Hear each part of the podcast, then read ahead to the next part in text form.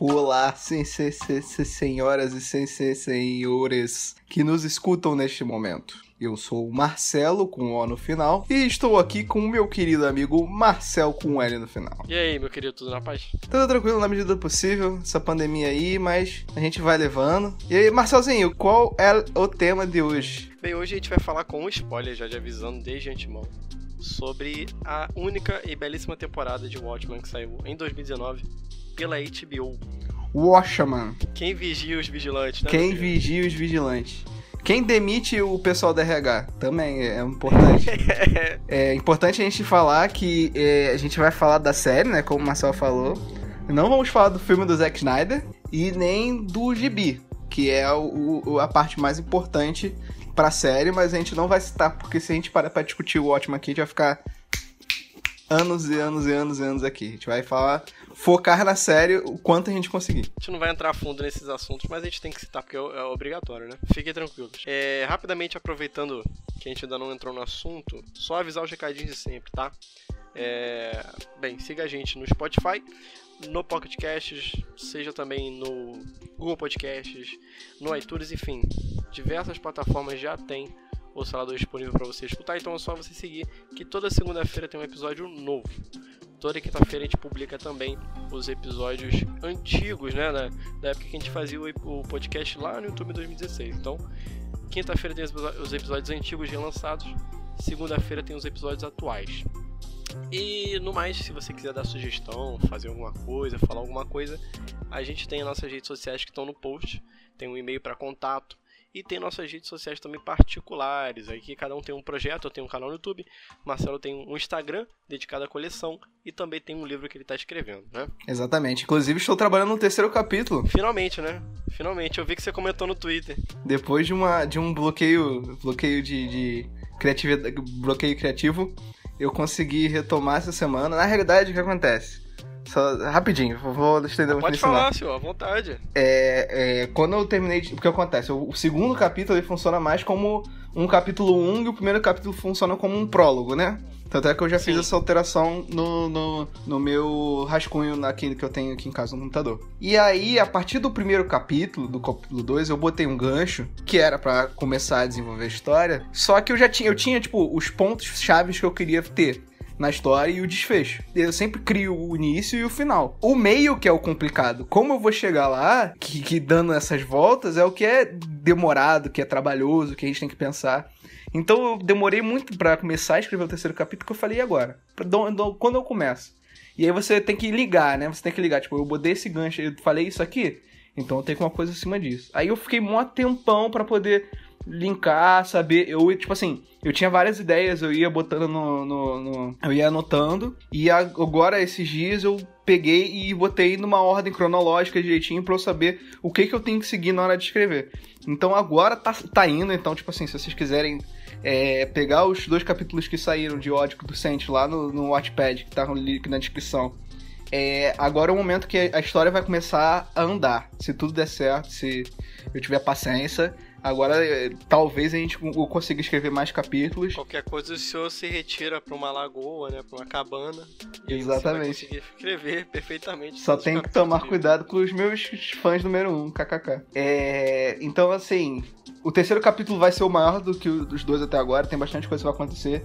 Então, galera, leem lá, vai ficar bem legal, vai ficar bem bacana, vocês podem ter certeza disso.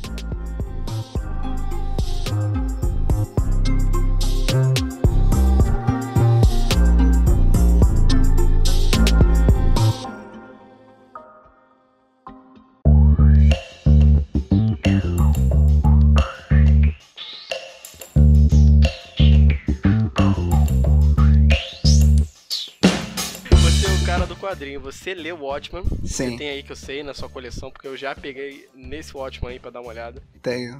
Você pegou no meu ótimo, Marcelo? Eu sou um cara que conhece pelo Sny God, né? Aham. Zack Snyder Deus. Mas você também leu os quadrinhos que tem aqua- aquela continuação, não é? Eu não sei se a continuação é um prequel que tem. Cara, eu dei uma sorte, falando um pouco da minha história de quadrinhos com o Watchman.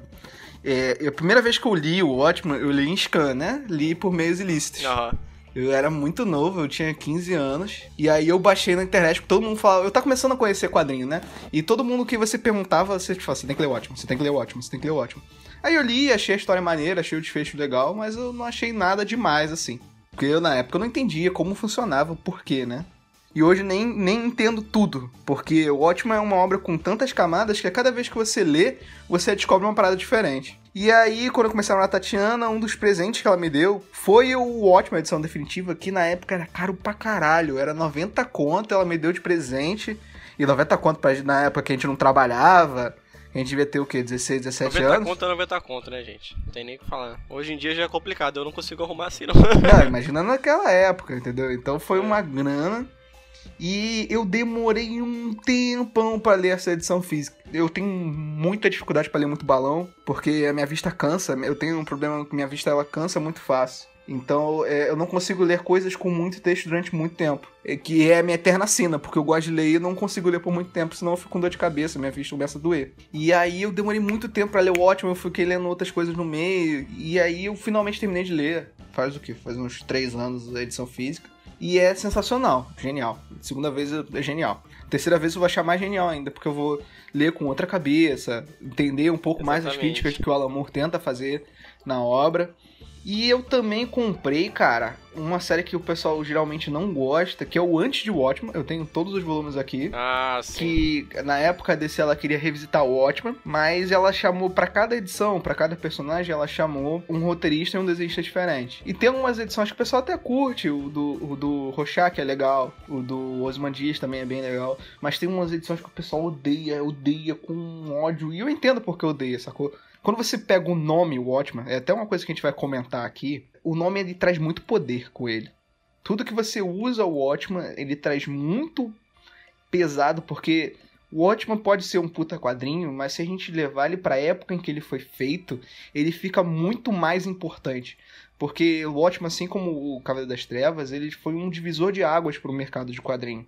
Foi um, um divisor de águas para como as pessoas faziam na quadrinhos naquela época. Tinha uma questão social com quadrinho na época, que eles eram muito. eh, Eles passaram por um momento de censura nos Estados Unidos. E o Watchman vem logo depois disso. Veio depois da crise das Infinitas Terras da DC. E aí, quando veio é, Cavaleiro das Trevas e o Watchman, foi aí que mudou.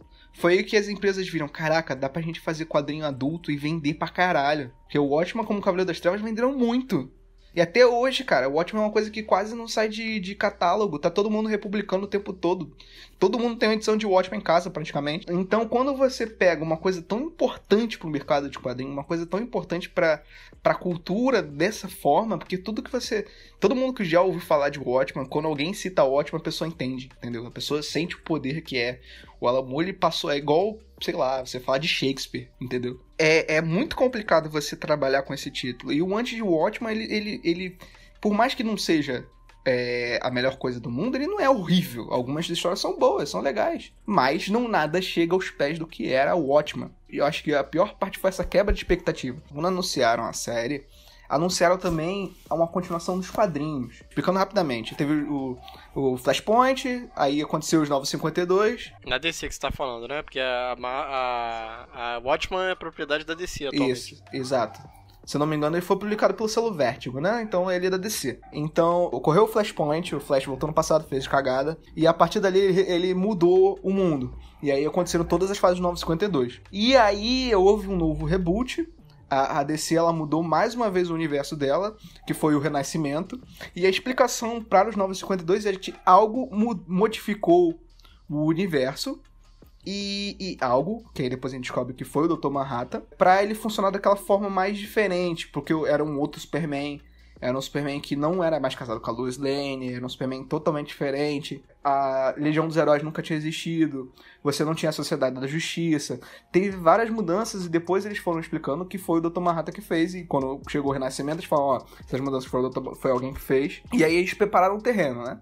Eles fizeram, no primeira edição do Renascimento, aparece algumas deixas disso, aparece a carinha sorridente do, do, do comediante com a, pingo, com a gota de sangue no, na casa do, do, do, Batman. Que é o símbolo mais icônico, né, de Watchmen. Isso, porque o, o gibi do Renascimento, que inicia a nossa fase, é toda narrando a história do Wally West voltando pra Terra, né? Que ele também tinha sumido. E aí ele conta que tudo aquilo foi feito por uma pessoa maior que tudo. E aí a gente tem uma menção do Dr. Manhattan. Depois foi feito um gibi que foi do, do Flash com Batman, em que eles voltam pro universo do Flashpoint. O Batman encontra o pai dele, é bem legal. Eu, eu gostei bastante desse gibi, até aqui em casa.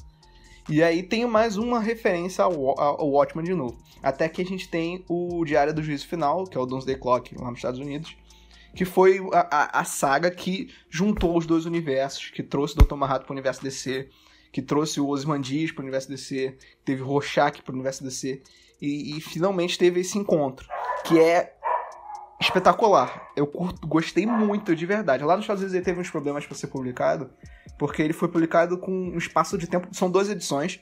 E ele foi, tipo assim, publicado com um espaço de tempo muito grande entre uma edição e a outra. Então o nego esquecia, e ele acabou não sendo tão bem cotado assim.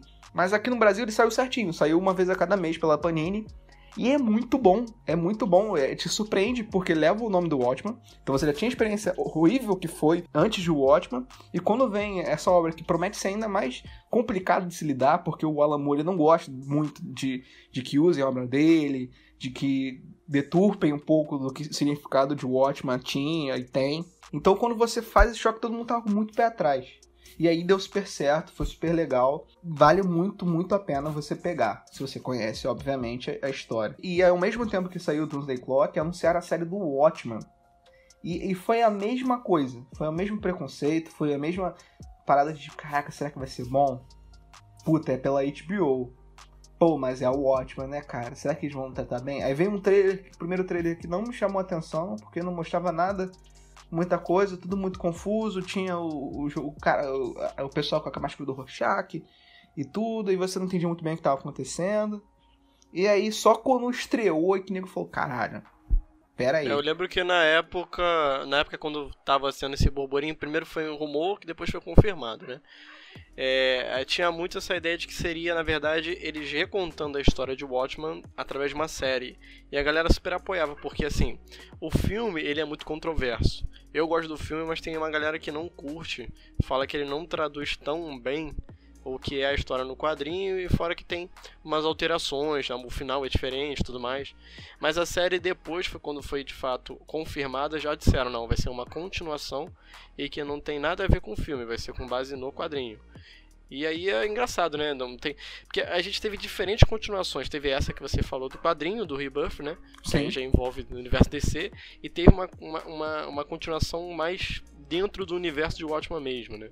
Passado os 20, 30 anos dos acontecidos na história principal. E a série, na minha opinião, assim, eu quebrei muita língua ano passado. Porque tudo que eu falava que não eu gostaria de ver porque não precisava, quando não precisava mexer, né? no final das contas, foi uma boa, uma boa solução, né? Porque a gente tá vendo, por exemplo, agora com o Digimon o reboot. Eu falei mal, eu tô gostando do, do reboot. Não, o reboot de Digimon é Fazer uma continuação de Watchman, eu falava, cara, não precisava, já tá, a história já se contém ali. Mas, pô, pelo amor de Deus. É, o que ele entregou, né, que é o David Lindelof, né, o, o é, criador, não sei se é o diretor. Ele fez alguma coisa antes de importante, mas eu acho que o melhor trabalho dele até agora foi o Watchman, com certeza. Eu, sim, o, o que ele entregou foi uma parada muito respeitosa à obra original e que agregou de uma maneira assim que eu acho impecável, diga-se de passagem. Foi minha série favorita em 2019. A gente tem que até contar uma historinha, porque é, a gente iniciou a nova saga do podcast, que oficialmente começou com Ultimato, mas de, de Ultimato pra Coringa demorou muito, e de Coringa pro de Estagiário demorou um outro tempo gigante. E uma das coisas que fez a gente querer voltar a gravar foi o Watchman. Quando saiu o Watchman, eu mandei mensagem pro Marcelo, eu falei, caralho, Marcelo, isso é muito bom, tem que assistir, né? Porque eu, acho que eu assisti o primeiro episódio primeiro que tu. Eu falei, cara, a gente tem que assistir. E a nossa ideia era fazer cada episódio um episódio de podcast só para falar do episódio. De tanta coisa que tinha e tanta coisa legal que tinha para falar. Só que. Pois é. Vida, né? A gente toma uma porrada daqui, toma uma porrada de Não, lá. e a gente tá debatendo esse episódio já tem uns 12 edições, né? Essa é a 13 terceira, se não me engano. E aí já estão tentando se preparar no melhor momento. Inclusive a gente ia gravar na época do. do, do o estopim que aconteceu, né? Do, do Black Lives George Matter. Floyd e tudo mais. Só que a gente achou melhor não tentar entrar nesse assunto naquela época. Mas de qualquer maneira, é, eu achei uma série que me pegou muito de surpresa. Ela, como a maioria das séries da HBO, por exemplo, True Detective tem a mesma pegada, assim, né, de ritmo. Sim. A série ela começa bem devagar, ela vai sempre tentando é, é, apresentar muitos núcleos e conceitos ao mesmo tempo, que eu no, no começo você fica meio perdido. Sim, perfeito. Só que aí, Game of Thrones também era assim. Conforme ela vai avançando, quando ela chega na metade, ela começa a afunilar os assuntos, né? Exatamente. E aí vai, vai- você vai vendo a primazia do roteiro, a primazia da, da obra como um todo. Então, pô, você começa com, com Ozymandias naquele, naquele ambiente é, de castelo e tudo mais, tu pensa, pô, o cara se aposentou, tá curtindo a vida. E aí, pô, ele mata um, do, do, do- um dos anfitriões dele, né? Um dos. Dos Criados mordomos. criados. Do criado, exatamente, essa é a palavra. E, pô, aí tu já fica, caramba, como assim? Aí você vê ele fazendo catapulta, tentando fugir, ele vai parar no. Você vê que ele tá na lua, que isso? O que que tá acontecendo? Da mesma forma que você vê a- o, o- o conflito é, que tá tendo aqueles grupos da. Da, dos seguidores do Rochar, não? Como é que é o nome dos grupos, você lembra? Não lembro agora. Na verdade, não são seguidores do é da polícia. diretamente. é, né, eles cara? usam a máscara do Rochar, né? Eles são KKK, né? De uma forma ou de outra, eles É, são exatamente. Aquele grupo racial e o, a polícia, né? Sim. E aí você tá tendo esse embate também. E você ao mesmo tempo também tá assistindo a saga que tá acontecendo da daquela cientista que a princípio você não sabe o que, que ela tá fazendo na cidade.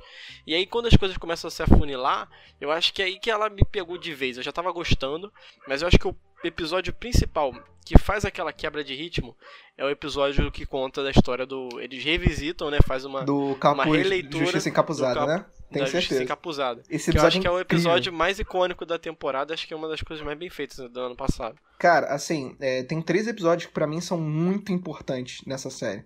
São três episódios que me marcaram. Tipo assim, tem problemas, eu vou falar os problemas que eu acho aqui. Mas tem três episódios que marcaram muito pra mim. É o primeiro episódio, Sim. Que o final é espetacular. Tipo assim, é absurdo de bom. Porque quando o, o chefe. A gente já avisou que tem spoiler. Quando o chefe de polícia morre, eu fiquei mal. Eu fiquei. Não, eu fiquei mal, tipo. tá- eu fiquei chateado, eu fiquei senti um sentimento por ele. E depois quando a gente descobre, pá, ele era do, do, do outro grupo, você, caralho, Uhum. caralho, como assim? E aí você também tem, é, no primeiro episódio, uma coisa que me chocou muito, que é uma coisa que eu não sabia, que é toda aquela questão da, da cidade, que eu esqueci, de, De Tulsa. Tulsa, né? É, É. porque eles mostram É lá- uma coisa que ninguém conhece, cara. Assim, quem é de fora dos Estados Unidos não conhece essa história. Eu Exato. não conheço uma pessoa que não conhece essa história. Exato. Só descobriu aqui por causa da série. Quando eu vi aquela cena da- do, do, do pessoal da KKK saindo, matando todo mundo, eu fiquei assustado. Eu fiquei, caralho, não é possível. Isso é, É, a ficção. abertura da série, né? É, não, isso é ficção, isso não aconteceu. Não é possível que isso tenha acontecido. E aí eu joguei no Google, Massacre de Tulsa, e apareceu. Eu falei, caralho, isso aconteceu. É Entendeu? uma mancha terrível na história americana que já é uma coisa muito complicada com questão racial. Essa série ela é muito corajosa porque eu, eu digo o seguinte: eu não esperava que ela tomasse esses caminhos, sabe? Porque assim, você pensa uma continuação, beleza, vamos brincar com o Dr. Manhattan, vamos brincar com o Rorschach, vamos brincar. Não, ele apresenta diversos personagens e quando ele vai mexer com, com, com o núcleo de Watchmen, ele revisita a galera da primeira geração de heróis. Ela, óbvio, ela se baseia muito no Dr. Manhattan nos Humanos Dias. Eu acho que era muito impossível não fazer isso. Sim. Eu acho até quando ela faz isso, por mais que o Dr. Manhattan seja uma representação perfeita nessa série, eu acho que ela acaba diminuindo a história que pra mim tava mais interessante do conflito. Porque você trazer uma neta do, do Justiça Capuzada e montar todo um background pra ele, tava tão interessante pra mim, que quando veio a parada do Dr. Manhattan, eu curti, eu achei muito legal ele dentro da série, mas eu falo, pô, deu uma diminuída de nível, na minha opinião. É, Eu acho que distou um pouco, né, cara? Porque você tava. é, na- pois Você tava, tipo assim. é, Você tava num reboot. Você tava numa outra história. Você tava. Você tinha Sim. os personagens antigos, você tinha a, a Júpiter, você tinha o Osmandias, mas era uma outra história. Você tava em outro universo. E quando aparece o Dr. Manhattan, é meio que tipo, caraca, o Watchman, entendeu? É o Watchman. É. Tanto que o último episódio é meio galhofa, né? Porque tem aquela chuva da. a parada da chuva, a, a filha do doutor do, do Ozymandias, né? A filha dele vira quase que uma vilã de, de quadrinho mesmo, sabe? Ela, sei lá, ela. Não, eu não gosto muito do. Fica meio esquisito. Do desfecho, eu gosto muito do final, mas eu não gosto do desfecho. Do episódio final eu não curto. Aquela, aquele bate, embate com a filha do. Do. do, do Osmandias, da, do, do Dr. Manhattan tá preso, tudo. Eu gosto, tipo, da forma que o final foi construído. Do Dr. Manhattan se apaixonando pela. pela. pela. Esqueci o nome da personagem agora se apaixonando. A protagonista, né? É, revelando que ele pediu para perder a memória, não sei o quê. E aí ele passa. O negócio do ovo, cara. Isso, isso eu gosto. Essa parada eu gosto. Tipo... Isso aí, ah, isso, é, isso pra mim foi acho, é o ponto final, assim, perfeito da série, aquela questão. Não, do... ela, o finalizar ela andando na piscina é muito maneiro. Assim, eu acho que o Dr. o Dr. Manhattan, por mais que ele destoa muito, eu acho que, como eu tô falando aqui várias vezes, não sei se você teve essa, essa interpretação. Essa questão do tempo, né? Porque bem ou mal ele tá, a gente tá falando de uma espécie de viagem no tempo, né? Uhum. Não que ele faça a viagem no tempo, mas o tempo é relativo para ele. Então ele tá vivendo todos os momentos ao mesmo tempo. Ele tá Sim. tanto no presente, quanto no passado, quanto no futuro. Ele tá na caverna no mesmo Dark, segundo. O tempo todo. Exatamente. É como se Dark, é como se o Jonas do Dark tivesse se vivendo ao mesmo, ciente de tudo que tá acontecendo ao tempo todo. Então, é, é uma coisa muito complicada de tentar traduzir é, essa, essa coisa para uma linguagem de algum, de algum ponto, sabe? Você debater sobre pra isso qualquer, qualquer até vai, nível. mas você tentar deixar isso prático para um espectador. Sim.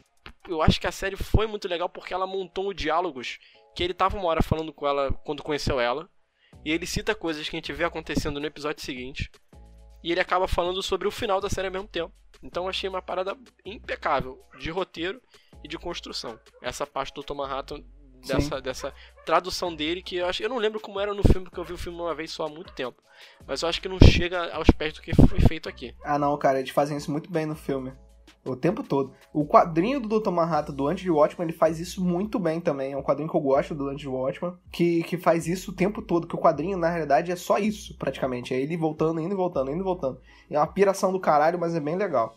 É, outro episódio que eu falei, três episódios que marcaram muito, foi o episódio do Looking Glass, cara. O, o, episódio do Looking Glass é muito bom. É bom demais, cara. Aquele início de, dele do, no dia, porque ele ficou biruta e tudo. Cara, esse episódio é muito incrível. Não, e, e, eles foram corajosos de mostrar o final do quadrinho, né? Tipo, eu não pensei que eles iam mostrar aquele monstro gigante em Nova York. Eles mostraram, Não, e tem, cara. tem influências até hoje. Depois mostraram as lulas caindo e tudo.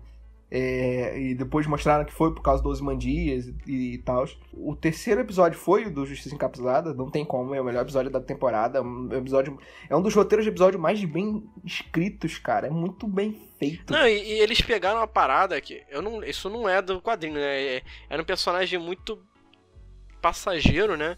Que tinha uma, um, um desenvolvimento muito simplório. E ele pegou e falou: Isso aqui vai ser o foco da minha história e construiu uma trama incrível, sabe? Tipo, o episódio ele bate uma moeda que a gente já vê de sendo debatidas em outras, outras obras, né? Sim. Mas quando ele traduz para cá, fica uma coisa dentro do contexto que ficou muito interessante ao meu ver, sabe? Principalmente quando ele passa a, a, a, a se tornar herói, né? Um super-herói, quando ele mostra os momentos finais dele. Eu achei aquilo ali muito legal, sabe? Esse episódio é uma desculpa de roteiro muito boa. Porque você tinha que mostrar com, que ela era neta do cara. Mas como é que você podia fazer isso? Ela tomando as memórias dele, faz uma droga. O nível você podia... E aí, a desculpa é muito boa. O, o, episódio é bem dirigido, porque tem momentos que é ela, e tem momentos que é ele, aí tem momentos que é ela, tem momentos que é ele, aí fica nessa troca. O Justiça Encapuzada, ele, é, ele tem um foco legal no, no no Anti Watchman, que tem uma revista do Anti Watchman que é só do, dos Minutemen, que são a equipe antes que veio antes do Watchman. Tem a mãe da, da Júpiter, tem o Cicapizada, tem o Capitão Metrópole, tem todo mundo. Acho que não tem essa, essa interpretação, não. É, não lembro. Eu creio que não, não lembro. Foi muito, muito bom esse episódio, muito legal. Ninguém esperava isso também, né? Pra falar não, a verdade. ninguém esperava. É o que eu falei, você tem, tem aquele primeiro impacto, eles mostram um Tulsa lá, o massacre. Aí você vê aquele personagem na cadeira de rodas, você não consegue entender muito bem o que, que se encaixa com o que. Aí eu, não- eu acho que antes dela ver o passado dele, ela descobre de fato que ele tinha um parentesco com ela. E aí quando entra a fundo, você, caraca, ele que era o Justiça Capuzada, e olha o que ele passou, olha por que, que ele se tornou o herói, Sim. por que, que ele, por que, que ele usava. É muito sim, é porque, pô, você pensa, só o fato dele na máscara ter que pintar o olho de branco, É irado. você vê, é, é porque pô, o Batman pinta de preto, né? Você tem uma troca de, de, de imposição aqui que, pô, cara, olha que sacada o cara teve. Eu não lembro de ter pensado numa parada desse sentido em nenhum outro lugar, né? Então foi um, um encaixe muito legal pra você trazer esse conflito que tava dentro de Tulsa novamente. Porque aí também entra em outros assuntos mais turvosos, né? Você tem a, a polícia tendo que se mascarar. Olha, olha que questão complicada. Não, isso é Porque outro, você traz os heróis- sacada muito inteligente. Você traz o, o conce- Porque eu pensei, como é que eles vão trazer o conceito de heróis novo para o mundo de Watchmen? Será que ainda existem super-heróis depois que aconteceu? E aí não, não são super-heróis. É a polícia que tá tendo que se mascarar. Tanto com a gente vê com o Luke Inglês, tanto com ela, né? E até o- outros policiais na, na trama. Mas eu achei uma mais uma vez, mais uma, uma, uma ideia muito interessante. Não, e tem uma discussão muito interessante também, que, tipo assim, não tem uma resposta. É só, ao meu ver, né? É só uma É um debate é só só. um, é só um debate. Que é os policiais tendo que usar máscaras pra se proteger da KKK, se proteger do- dos seguidores lá do com a máscara do Rorschach, e ao mesmo tempo eles não podendo agir pra não serem, não se eh, excederem na, na hora de agir. Exatamente. Toda vez que eles têm que pegar na arma, eles têm que ligar e tem que passar por um protocolo pra poder destravar a arma, pra poder utilizar. Então esse choque que a gente vê que hoje em dia é totalmente diferente do que acontece na vida real, mas é um choque muito interessante pra você levantar uma discussão que a gente não tem como trazer uma resposta. É uma discussão que é gigantesca, que tá super em alta agora, mas é uma discussão muito interessante. São conflitos muito altos, porque você, na história do, do X Encapuzada, ele fala muito sobre violência policial, sobre o excesso da polícia. Só que nos mundos, no mundo atual que apresenta a série, é o contrário, você vê um massacre contra a polícia. Você vê a invasão do- dos membros da polícia na- nas casas, e o que faz eles terem que se mascarar, esse controle da, da arma, deles poderem utilizar a arma. Com aquele. É até muito engraçado aquele personagem que autoriza, né? Que ele também tem que se mascarar. Eu não lembro que ele, acho que ele vira um ursinho. muito engraçado. Mas é, é interessante esse debate. É um ponto que, mais uma vez, eu não imaginava que a série ia trazer. já que a gente falou os pontos altos, o que a gente mais gostou, tem um- alguns pontos negativos que eu queria destacar aqui, porque a série eu gosto de trabalhar com, com uma narrativa que tem certos pontos que não são explici- explicitados, né? Não são adeptos do- da escolinha do Christopher Nolan, que tudo tá na tua cara o tempo todo e vai te explicando o que é cada coisa. Tem certas coisas que ficam subentendidas e você tem que entender. Só que tem alguns momentos que eles fazem isso até demais. E em alguns pontos relevantes. Porque, tipo assim, vamos botar Dark. Dark você tem momentos que Dark te confunde, mas tem momentos que Dark te dá uma resposta. Ele te bate, mas ele também faz um carinho. O Watchman não. Tem momentos que ele só te bate e você fica, por quê?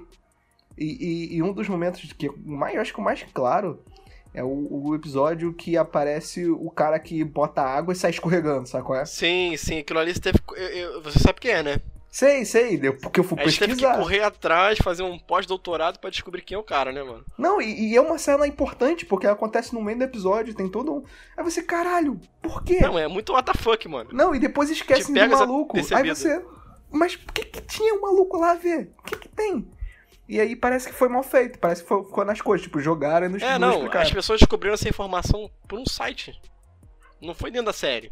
Né? Não, não vejo sentido em por que fazer isso. Não, é, esse é, pra mim é um dos pontos negativos. E o outro é que, da mesma forma com que o, episódio do, do, do, do Justiça Encapuzada foi genial, o episódio seguinte eu achei bem, bem, bem chato. Porque ele foi uma repetição do outro episódio. É, você faz aquele episódio genial, que foi o episódio do, do Justiça Encapuzada, que ele vai, ela toma a pílula da memória, aí fica revendo a memória do avô dela, e aí vai explicando as coisas, e até o momento que você entende e sabe o que, que vai acontecer. E no outro episódio, você usa a mesma fórmula. Vai bater a porta. Você usa a mesma fórmula, você faz a mesma coisa pra Tá no explicar. futuro, cara. Como assim? Você falou que ia bater a porta, a porta bateu? Sabe quando a pessoa volta no tempo, aí ela tem que. Pro... tá num loop temporal, ela tem que provar que tá no loop, ela começa a repetir o que as pessoas vão falar? Foi exatamente o que aconteceu. Mas tudo- Não, é porque eu tô aqui no meu quarto, tô vendo a porta aqui, ela tá bateu o vento, tá ligado? Aí eu tô vendo lá ainda, eu falei, Marcelo, vai bater a porta. tá show. É, e no outro episódio, eles pegam a mesma fórmula pra explicar outra coisa. Quando você usa essa fórmula, que é uma narrativa diferente, inteligente pra explicar uma parada, é genial. Quando você repete, é só preguiçoso. É um, é um recurso narrativo só pra você explicar. É, é como se você estivesse copiando a si mesmo. Você, ah, eu fiz isso para explicar isso. Caraca, eu sou genial, vou fazer de novo para explicar o que não dá para explicar. É um episódio que é bom para explicar a narrativa, explica mais coisa pra gente, tem alguns pontos importantes novamente, mas é um episódio que é o mais do mesmo. E aí você, tipo, sai daquele episódio querendo agora que a história ande, ande pra frente que você entende o que tá entenda o que tá acontecendo, que tem um, um relacionamento dos personagens e a série volta para trás de novo, entendeu? Esse é o problema. A gente tem um pouco disso ainda quando aparece o Dr. Manhattan, que ele conta como eles se conheceram, mas é diferente. Porque novamente, tem toda a questão do Dr. Manhattan aí para frente e para trás, funciona, mas quando você pega o episódio específico contando a história da, da Midnight, que eu lembrei o nome dela agora, é a mesma coisa, é a mesma estrutura do episódio anterior. É a mesma coisa para explicar coisas diferentes. E aí fica preguiçoso, aí fica mal feito. Aí eu não gostei. É, eu concordo com você, porque ela acerta muito bem, mas quando falha, ela dá, um, dá umas, umas engasgadas que é meio complicado. É como eu falo, é, tem alguns momentos ali que me, eu senti um pouco de linguiça também, sabe? Por exemplo, a parte da qual é o nome da policial que era do, fazia parte do grupo a que ela volta, né? A Júpiter, ela, ela é importante, principalmente no final. Mas até ela chegar lá, eu achava os momentos meio, sei lá, cara. Mas eu achei ela um pouco, um pouco irrelevante, sabia, pra história. Se ela não tivesse, não tivesse lá, é, não teria mudado nada. O Ozymandias e o Dr. Dr. Manhattan, sim, eram os focos porque é, eles eram os ferramentas principais da obra anterior, que eu acho sim. que era muito difícil você não, não falar aqui. Agora, todo o resto virou meio que um fanservice, né? Vamos falar a verdade, virou meio Sim. que um fanservice. E engraçado, porque, tipo assim, fizeram isso com a, com a Júpiter, mas com o Coruja, por exemplo, que é um personagem que eu gosto mais, eles cagaram pro Coruja, nem citam Coruja Não, eles citam, eles citam por conta da, da polícia usar a máquina dele, né? Ah, sim, é verdade. Só por isso, porque eles usam. Mas esquecem que ele existiu, não sabe, a gente não sabe se ele morreu, se ele, como é que ele se separou da Júpiter, porque em um ótimo eles acabam juntos, né? Eu tinha até a sensação de que ele tinha morrido, mas depois lembrei que não, ele não morreu, que morreu foi o Rochar só, né? Não, só o Rochar que morreu. O Coruja acabou com ela, eles ficaram juntos. E aí aparece ela, não aparece ele, ela aparece toda atirada, não sei o que, quer ficar com, com, com o estagiário lá dela. Que é o cara do, do escorregadinho, né? É. Engraçado, tem, tem outras coisas que é legal a gente lembrar. Que quando a, a Júpiter ela conhece o marido da, da Midnight, ela fala, nossa, ele é gostoso, bonitão, nossa senhora. É, pois é, ela já sentia que na verdade ele era uma rata, né, cara? É, muito, muito, tem várias coisas muito legais, cara. Que a série. A série tem. Tipo assim, os erros que a gente citou aqui, é óbvio que são erros, mas não são erros, assim. Não é o Game você of passa... Thrones, né? Falando da própria É, são coisas que você passa batido, são detalhes que você, pô, não gostei, não gostei disso, não, acho que não precisava. Mas a, quando ela acerta, ela acerta tanto. E é tão bom que a gente caga pros erros, entendeu? Não, com certeza. tudo que a gente falou até agora. O, o Luke Inglês é um personagem que eu gostei pra caralho, entendeu? É um personagem que eu achei que eles tentaram fazer uma, um, um Rorschach, mas ele não é um Rorschach dá para ver que ele é totalmente diferente do Rorschach. Ele tem uma, um jeito diferente de agir. Ele tem, tem aquela carinha meio de maluco e etc, mas ele é Não, diferente. O ator também é muito bom. O ator a gente já viu em outras obras e o cara manda bem. É, a Midnight é muito legal também. Toda a história dela, a família. A, a questão lá do, do primeiro... Como é, eu esqueci o nome agora. Do primeiro na noite que eles foram atacados, né? Que eles tomam, tomam um tiro. Sim, tem aquele, aquele conflito em si. É, eu não lembro agora o nome. Mas tudo isso, todo o mistério do chefe dela ser o cara da, da KKK, e aí você, caralho, não sei o que. Ele é, aí tem mais gente frutada na polícia. Toda a crítica também que a série faz à, à sociedade atual. Eles pegam o Ótimo, que é uma série dos anos 80. 80, que fala sobre Guerra Fria que tem esse tema criticando é, a sociedade americana da época, pós-depressão, o fascismo uh, em certos pontos do, do, governo americano naquela época, que era o Ronald Reagan. Eu posso estar falando besteira. O assassinato do Kennedy. É, eu não, não, não vou falar com certeza do que eu estou falando. Mas o, a crítica toda sobre isso. Tanto é que o, o, o, o comediante tem um momento que fala que o, tem um diálogo com o Coruja que é muito bom. Que é o Coruja pergunta pro comediante que aconteceu com, com o sonho americano? Aí o comediante fala, eu sou o sonho americano, e começa a tirar na multidão, entendeu? É, e isso é o ótimo, essa crítica política da sociedade, do que, do que é relevante para a época. É, ela, ela, ela pega todo aquele espírito de, de criticar os pontos em que a sociedade é deturpada, transmitir aquilo para os super-heróis e trazer para a sociedade atual, cara. Não é só tipo uma continuação de Watchman. É um Exato. É, um, é como se é um reboot não um reboot, sabe qual é? Porque você tem É, uma história tá ali, né, cara? diferente. O, o, o, o que é o Watchman tá ali, mas eles atualizaram com uma coisa, repaginaram para todos esses temas que são relevantes hoje em dia: racismo, violência policial, tudo isso, tudo isso. É, cara, é, é foda, é foda. É uma das maiores séries do ano passado. Eu uma aconselho não, a todo mundo a assistir, porque foi realmente a minha série favorita do ano passado. E, e, assim, foi o segundo ano seguido que a HBO me conquistou. Porque se eu não me engano, a terceira temporada de True Detective foi em 2018. Posso estar enganado. Deixa eu ver aqui, só foi exatamente. E True Detective passou um sentimento muito semelhante pra mim, sabe? De uma trama tão bem feita, um roteiro tão amarradinho, tão legal, que, cara, eu penso até hoje no que aconteceu, né? Então, eu acho que vale muito a pena quem quiser conhecer ver, não precisa nem ler o quadrinho, nem ver o filme. A série explica muito bem o contexto do, do que aconteceu em Watchmen para você se ligar.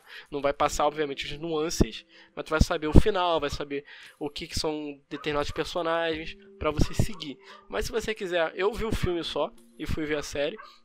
Mas assim, é uma obra muito boa da HBO e que, assim, eu acho que o, o, o David Nudoff me disse que não precisa de uma continuação nesse momento. Ele acha que não, não faria, mas poderia mudar de ideia, se eu não me engano, ele falou isso. Mas eu acho que de fato não vão seguir com isso tão cedo. Eu acho que no futuro, daqui a muitos anos, quem sabe de novo, revisitam essa história. Mas fica salva aí como uma obra impecável. É, só pra fazer um contraponto com você, Marcel, eu já, eu já discordo de você num ponto. Não acho que, tipo assim, que, que a série alcance todo o potencial dela para quem não conhece nada de Watchmen. Acho que você tem que saber o mínimo. Saber quem são os personagens, o que é o Dr. Manhattan. Porque tem coisas que só funcionam para quem conhece. O Dr. Manhattan, por exemplo, para quem não conhece a história, vai ficar. Pff, caguei pra esse cara de azul aí, entendeu? É, eu acho, para mim, eu acho muito relevante você pelo menos ver o filme. Porque o filme ele é muito. É uma adaptação bem competente. Não vou dizer que é 100% fiel, mas é bem competente. E você tem que entender que, para quem viu só o filme, a série é uma continuação do quadrinho. Porque o final do filme é diferente do quadrinho. Exato. No final do filme, você tem a bomba estourando em Nova York, que na realidade era o Dr. Manhattan, entre aspas, né? O Osman Dias colocou a culpa no Dr. Manhattan. No quadrinho, não. Ambos são pra, com o único objetivo de acabar com a Guerra Fria, para todo mundo se unir contra um inimigo único. No filme, eles fizeram que o inimigo único se fosse o Dr. Manhattan. E no quadrinho, o inimigo único seria alienígenas. Então, quando aconteceu o incidente em Nova York, o Ozymandias transportou para Nova York um alienígena tentáculo Lovecraftiano sinistro que estourou, matou uma caralhada de gente e deixou mais gente ainda pancada da cabeça. Porque quando ele estourou, é, é, além da onda que matou um monte de gente, é, mandaram também uma onda psíquica. Então o Luke É um beholder, né? Sim, é. E o, o, o Looking Glass, ele até, no episódio da, sobre a história dele, falam porque ele estava lá e ele ficou biruta da cabeça um pouco depois, ele tem estresse pós-traumático por causa disso. É muito legal eles lidarem com isso. Com essa ideia do estresse pós-traumático de alguém que sobreviveu àquilo. Então é, é, é importante você ter isso na cabeça, porque isso vai ser lembrado em vários momentos. O, as lulas lá que chovem, é, depois a gente descobre que é o Osmandias, mas é, é, ele explica que era para deixar o medo dos alienígenas sempre lá, para eles nunca tentarem ir contra isso, entendeu? Então tem vários pontos que é importante é, você saber o que é o Watchmen de assistir a série, na minha opinião. Entendi. Eu acho que você pode assistir e gostar, mas eu acredito que a sua experiência vai ser muito melhor se você pelo menos entender o contexto do que tá acontecendo. Bem, eu acho que a gente conseguiu cobrir tudo no geral, né? Se a gente continuar falando, acho que a gente vai ficar só se repetindo aqui, só rasgando elogio, na minha opinião. Mas se tu quiser completar com alguma coisa, Marcelo, pode falar à vontade aí sobre algum desfecho sobre Watchmen da HBO. Não, cara, eu, eu, eu falei muito já nesse podcast, acho que ninguém aguenta mais. Que isso, mano, que isso. Não, acho que ficou bem equilibrado. Acho que a gente conseguiu transmitir nossa, nosso sentimento em relação a essa obra aí. Então, é isso.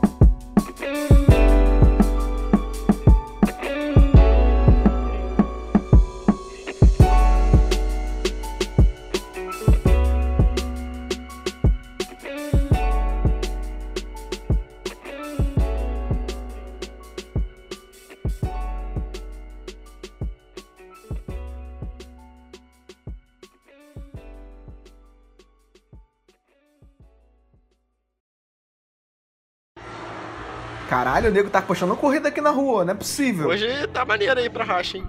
Caralho, o nego cortou o cano e foda-se.